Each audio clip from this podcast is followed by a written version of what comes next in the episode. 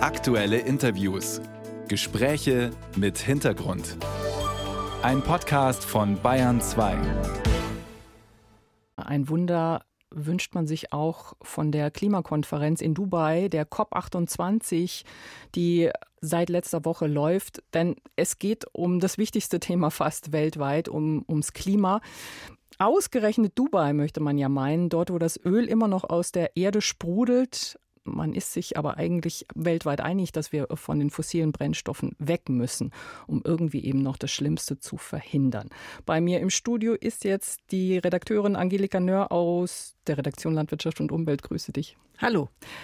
Klimakonferenz im Land der Ölscheichs. Ist das jetzt nicht Greenwashing vom Feinsten? Ja, es ist auch schon im Beitrag vorher ja so angeklungen, ausgerechnet da, wo Öl und Gas, du hast es auch gesagt, ähm, den Reichtum verursacht hat, dass diese Länder sagen, okay, wir hören morgen auf damit, das ist absolut unrealistisch und Kritiker sagen da auch irgendwie zu Recht, da hat man offensichtlich den Bock zum Gärtner gemacht. Jetzt kommt eines hinzu. Die Befürchtung ist eben nicht nur, dass die Länder weiter auf die Fossilen setzen, sondern dass sie jetzt auch noch sagen, Stichwort Greenwashing, wir haben doch super technische Möglichkeiten zur CO2-Entnahme, zur CO2-Speicherung. Da sind also die Stichworte CCS, CDR, diese Abkürzungen stehen eben dafür. Und das ist natürlich eine Scheinlösung aus Sicht von Klimawissenschaftlern. Erstens ist das alles unglaublich teuer. Es ist, braucht noch wahnsinnig viel Forschung zum Zweiten und Entwicklung. Und bis wir da überhaupt mal einen nennenswerten Effekt haben, könnten noch Jahrzehnte äh, dauern. Und die Forschenden sagen eben auch, lass uns den Aufwand lieber in CO2-Ersatz ähm, stecken, in den Schutz der natürlichen CO2 senken, also in den Ozeanen und den Wäldern. Und dann eben ab Mitte des Jahrhunderts, so hat es eine Wissenschaftlerin gesagt, dann können wir damit unsere Atmosphäre aufräumen. Tja, und ansonsten wenn man will, könnte man dem Ganzen auch was Gutes abgewinnen. Wenn du, äh, Dubai als Gastgeberort ähm, ist, dann schaut die Welt drauf und dann könnte die Hoffnung sein, dass der Druck auf den Sultan eben so groß ist, mhm. die weltweite Aufmerksamkeit, dass er nicht als Bremser dastehen will.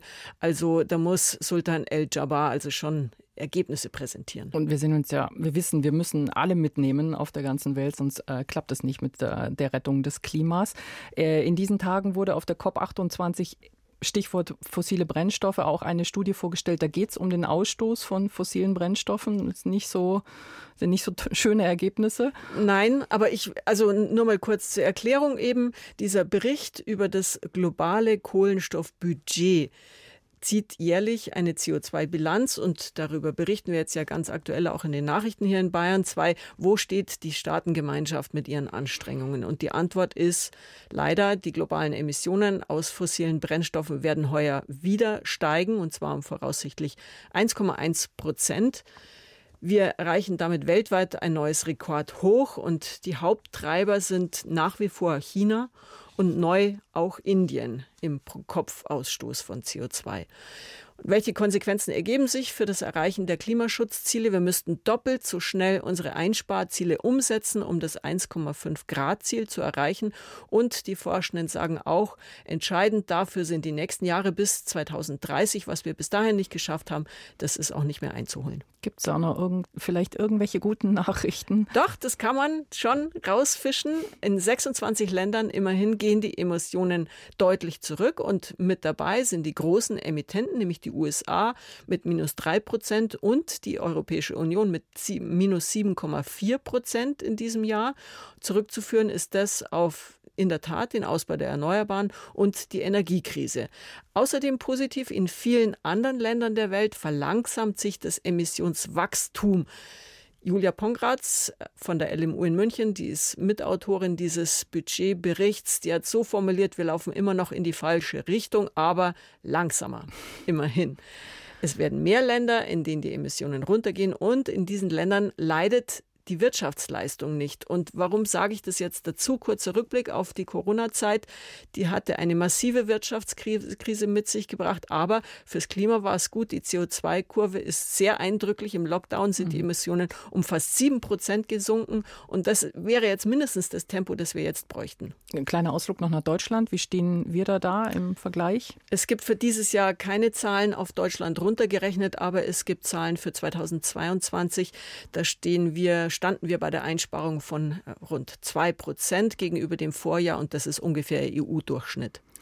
Dann hat unser Bundeskanzler ja auch Schlagzeilen gemacht im Zusammenhang mit COP28. Er hat nochmal den Klimaclub beworben. Wie ist denn diese Idee, dieses Projekt zu bewerten? Ja, nochmal, du sagst es richtig. Es war letztes Jahr schon in Ägypten, hat er das vorgeschlagen. Derzeit sind 36 Länder mit dabei, wollen die Klimaanstrengungen vergleichbarer machen um Handelskonflikte zu verhindern. Also nicht das frontale Ziel, aber viel Arbeit im Hintergrund.